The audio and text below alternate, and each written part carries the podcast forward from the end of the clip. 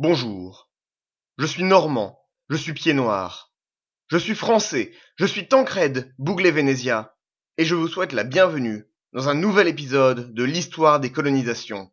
Histoire des Indes orientales, le podcast de la rencontre des deux mondes.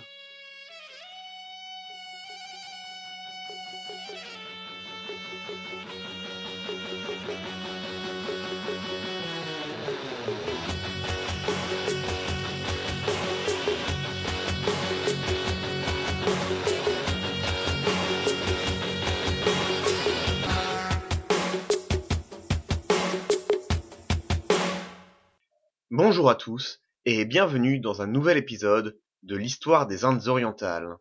Épisode 9, saison 2, la refondation du monde.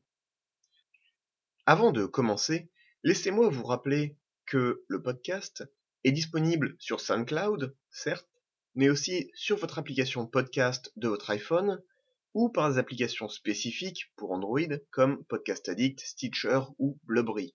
Toutes marchent cherchez le podcast Histoire des Indes orientales. C'est bientôt la fin des vacances pour certains d'entre vous.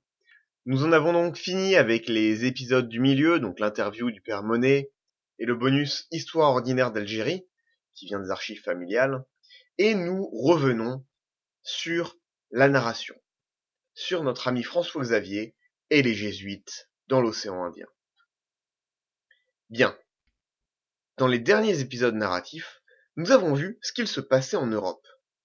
Dans l'épisode 5 de la saison 2, nous avons vu les grands courants qui traversaient l'Europe et allaient faire exploser la chrétienté occidentale.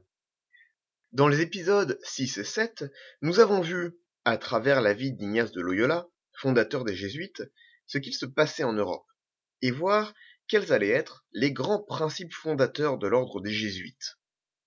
Alors que les flottes de la Sublime Porte s'élancent de Suez, alors que les gouverneurs portugais consolident un empire d'un genre nouveau tel que le monde n'en avait jamais vu, alors que le Vietnam se déchire dans la guerre civile, pourquoi prendre le temps de parler d'un vieux basque et de ses disciples, que le père Monet pardonne? Nous en parlons tant parce que, à tort ou à raison, la culture européenne va être confondue avec la religion européenne. La culture européenne va servir les conversions, et, en parallèle, les chrétiens vont être vus comme une cinquième colonne, des espions pro-occidentaux. Par exemple, Matteo Ricci va réussir à rentrer à la cour de l'empereur de Chine, roi des rois, souverain le plus puissant du monde, grâce à une horloge mécanique, summum de la technologie européenne de l'époque. À l'opposé, des dizaines de milliers de personnes, au bas mot, seront persécutées très violemment au Japon pour leur appartenance à la chrétienté. Plus proche de nous, la persécution des chrétiens, vus comme des agents occidentaux déstabilisateurs, fut une prophétie autoréalisatrice au Vietnam du XIXe siècle, servant de prétexte à l'intervention franco-espagnole sur Tourane en 1858, qui mena à la prise de la Cochinchine et l'établissement de l'Indochine française. Nous sommes en 1541. Le roi du Portugal n'est pas ravi de la situation dans ses territoires indiens.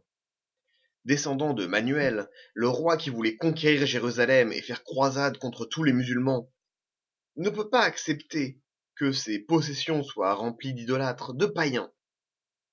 Mais son clergé ne semble pas si efficace que ça il veut accélérer la manœuvre. Il a besoin d'hommes volontaires, forts et intelligents, mais surtout pas effrayés de partir à l'autre bout du monde pour répandre la foi chrétienne. Pour cela, il va faire appel aux nouvelles troupes de choc de la chrétienté occidentale. Un ordre qui vient tout juste d'être fondé officiellement par le pape. Les jésuites. Ils ont déjà un certain prestige, ces docteurs de Paris, et la personnalité extraordinaire d'Ignace de Loyola n'y est pas pour rien. François Xavier, un des premiers disciples de Ignace, va être désigné volontaire. On l'a croisé à Paris, un docteur en théologie extrêmement doué. À 30 ans, il a meuté les foules dans sa salle de classe, avant qu'Ignacio ne le convertisse selon légende, d'une phrase. Que vaut toute la gloire de l'univers si on y perd son âme? Habile cet Ignace. Il embarque et arrive en 1542 à Goa. Goa, dont nous avions vu la capture par les forces combinées de Timaya et d'Albuquerque à la fin de la première saison. Quelle ville? C'est une ville du bout du monde pour les Européens. Un endroit où la mort et la gloire se côtoient. La majorité des Européens qui arrivent seront morts dans l'année, des terribles fièvres tropicales contre lesquelles ils n'ont aucune immunité. Goa est alors une ville portugaise depuis une trentaine d'années. Trente ans déjà depuis les exploits d'Albuquerque et de Timaya, le corsaire du Vijayanagar. En trente ans, l'empire portugais s'est consolidé, développant le système des carreras, ces lignes de navigation appartenant à la couronne et sous la responsabilité de capitaines marchands. Un réseau de forteresses permet de contrôler les nœuds du commerce, et la route des Indes est bien balisée. Les Portugais ont réussi leur pari et se sont installés comme acteurs du commerce régional. Mais ils ne sont encore qu'une goutte d'Europe dans un océan Indien. Quelques milliers de Portugais, survivant comme ils peuvent, face aux maladies tropicales, face à des centaines de millions d'Asiatiques. Ils se débrouillaient comme ils pouvaient. Certains étaient marins itinérants, certains avaient renié leur religion et leur passé et étaient devenus renégats, mercenaires.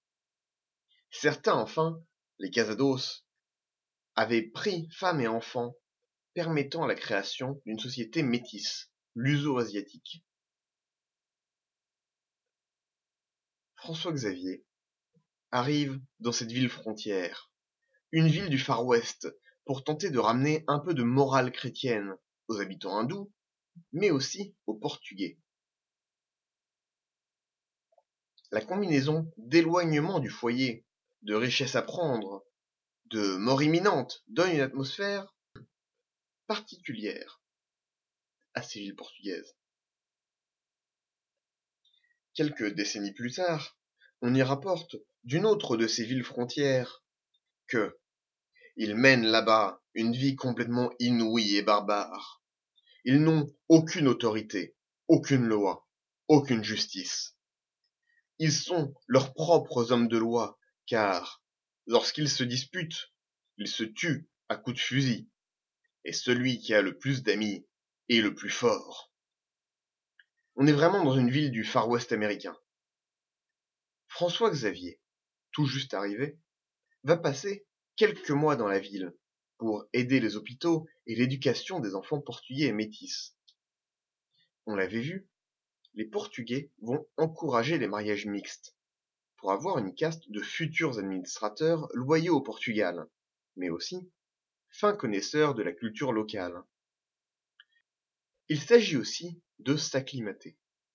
Les Européens ne supportent pas le climat tropical, encore moins avant l'invention de la climatisation des vaccins et des antibiotiques. La majorité meurt dans l'année, surtout quand on s'éloigne des côtes. François Xavier va-t-il survivre? Il doit survivre, car déjà, dans ses premières lettres, il a le projet de partir au Japon. Après quelques mois, François Xavier n'est pas mort. Bon point pour lui. Et il peut aller prêcher en dehors de la ville. Il va se diriger tout au sud de l'Inde, sur la côte tamoule, dans l'ethnie des Paravas, des pêcheurs de perles. Ceux-ci ont subi quelques efforts de conversion, mais rien de très utile d'un point de vue religieux. Alors, dans beaucoup de récits de la vie de François Xavier, on passe en général très rapidement sur cet épisode. Il arrive à Goa, va convertir des pauvres du tiers-monde, et part au Japon où la vraie histoire commence, dans la civilisation plus avancée du Japon. Il faut vraiment creuser pour découvrir la vraie histoire. La vraie histoire qui ne montre pas les Paravas comme une tribu de clochards en haillons buvant l'évangile face à un François-Xavier dégoûté par leur pauvreté, comme plusieurs versions connues peuvent le montrer. Cette version de l'histoire, comme tant d'autres, enlève toute agence au nom d'Européens. Ce n'est pas comme ça qu'il faut voir les choses. Les Paravas furent un immense laboratoire de l'œuvre jésuite en Extrême-Orient. Et, en contrepartie, les jésuites furent un instrument diplomatique majeur utilisé consciemment par les Paravas. Il leur a apporté la protection politique et économique du Portugal. Il leur a aussi apporté un système de rituels pour se structurer. En devenant chrétiens, ils se démarquent des autres groupes et deviennent plus cohérents. Il y a une emphase sur le rituel qui les structure socialement par rapport aux autres groupes. Ils viennent d'être ravagés par des années de guerre entre les Portugais et les musulmans. Le commerce des perles est à cette époque entre les mains des groupes commerciaux musulmans, Mapila et Maraicayar. Les Portugais, pour des raisons économiques et idéologiques, vont tenter de les déloger. On l'avait vu avant, les musulmans sont toujours une cible prioritaire pour des Portugais éduqués à l'école des croisades nord-africaines et venant d'un pays né de la Reconquista. C'est un marchand réputé qui permit la passerelle vers le christianisme. Joao da Cruz était un marchand indien qui avait visité le Portugal en tant qu'ambassadeur à l'époque d'Albuquerque. Il s'y était converti. Était-ce par conviction ou pour avoir la protection politique et les faveurs des Portugais? Toujours est-il qu'en 1536, il est ruiné. Il a mal joué et cherche à se sortir de ce mauvais pas avec un bon coup politique. Quoi de mieux qu'amener un peuple entier dans la gloire éternelle du Christ? Ça tombe bien. Les Paravas cherchent justement une protection et un moyen de détruire le monopole commercial des musulmans sur le commerce des perles.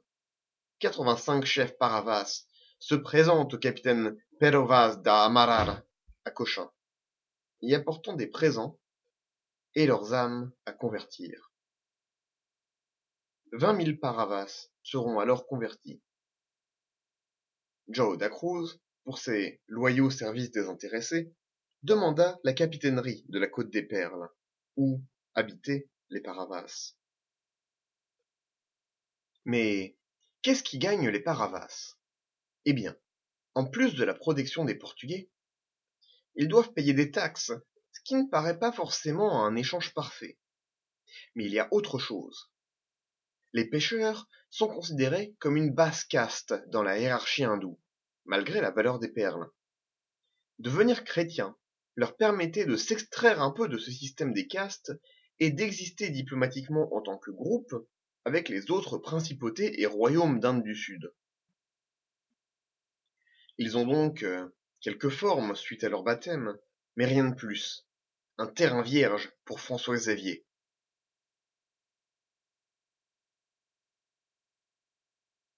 Alors, quand François Xavier arrive, il tombe un peu dénu. Il est professeur de Paris, il est habitué aux débats théologiques de haute volée. Quel est le sexe des anges? Quel est le poids du péché originel? Combien d'anges sur une tête d'épingle? François Xavier peut vous répondre. Mais ça, pour être tout à fait honnête, les Paravas s'en fichent un peu. Ils sont, comme il le dit lui-même, indifférents au paradis. En plus, sans parler tamoul, il ne va pas pouvoir prêcher comme il l'aurait voulu. Alors, il va s'adapter. Avec son tamoul bancal, il va devenir prophète.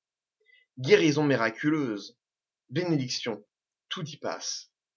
Chaque dimanche, il leur fait réciter les prières et prêche comme il le peut dans son tamoul petit nègre.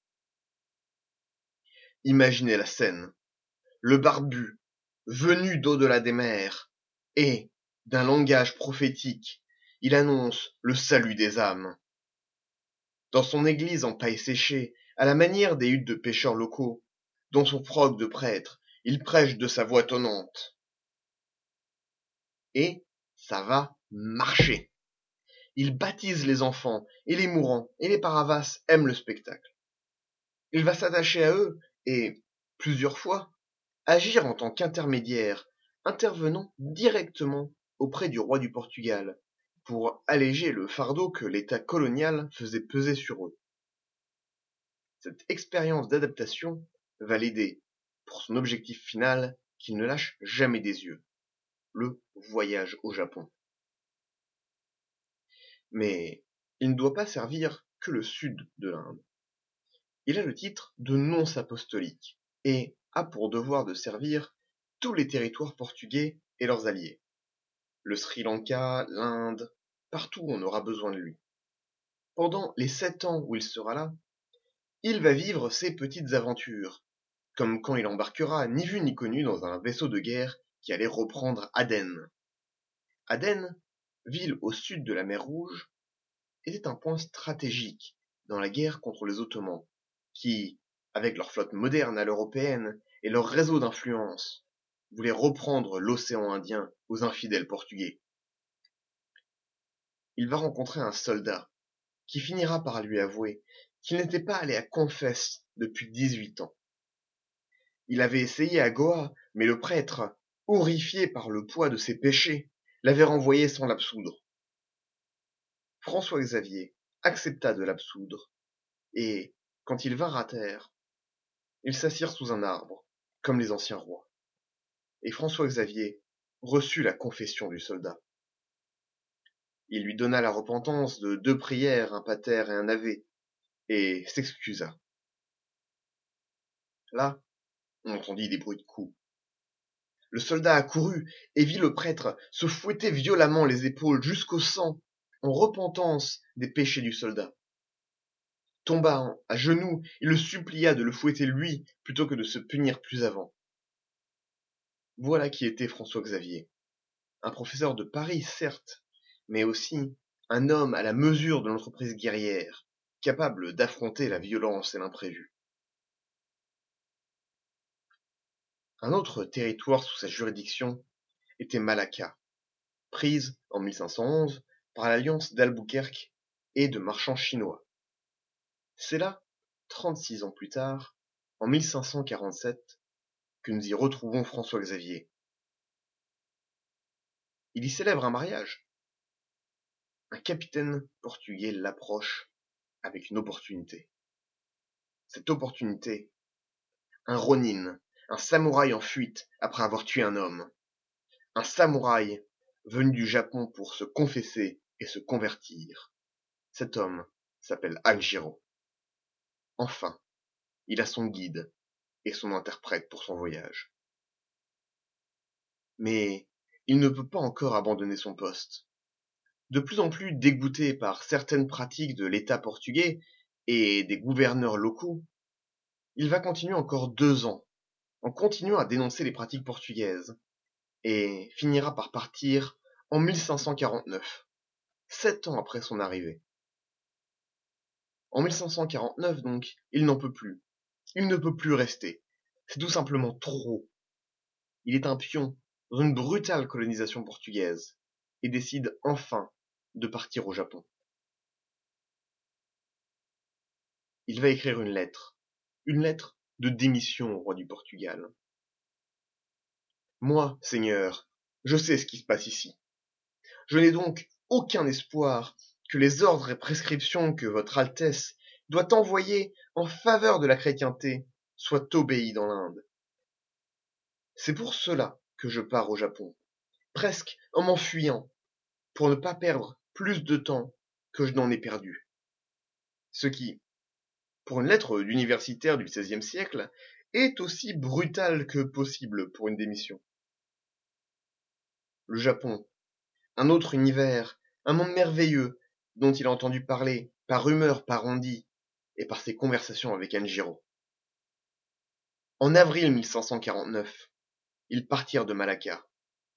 À bord d'une jonque pirate chinoise, le seul bateau vers le Japon qu'ils ait pu trouver, avec ses compagnons et ce samouraï errant.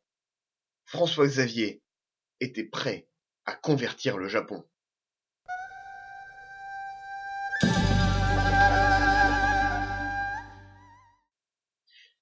Voilà, c'est tout pour aujourd'hui. J'espère que ça vous a plu. Vous avez aimé? N'hésitez pas à le partager avec vos amis, votre famille, vos collègues, n'importe qui. Vous pouvez vous abonner au podcast sur SoundCloud, mais aussi avec votre iPhone sur iTunes. Vous avez une application podcast. Si, si, cherchez bien. Ou sur des applications spécifiques sur votre Android. Par exemple, je peux vous recommander Podcast Addict, qui est très bien et qui fait très bien le boulot. Je vous remercie d'avoir écouté et vous souhaite une très bonne journée. À la prochaine fois.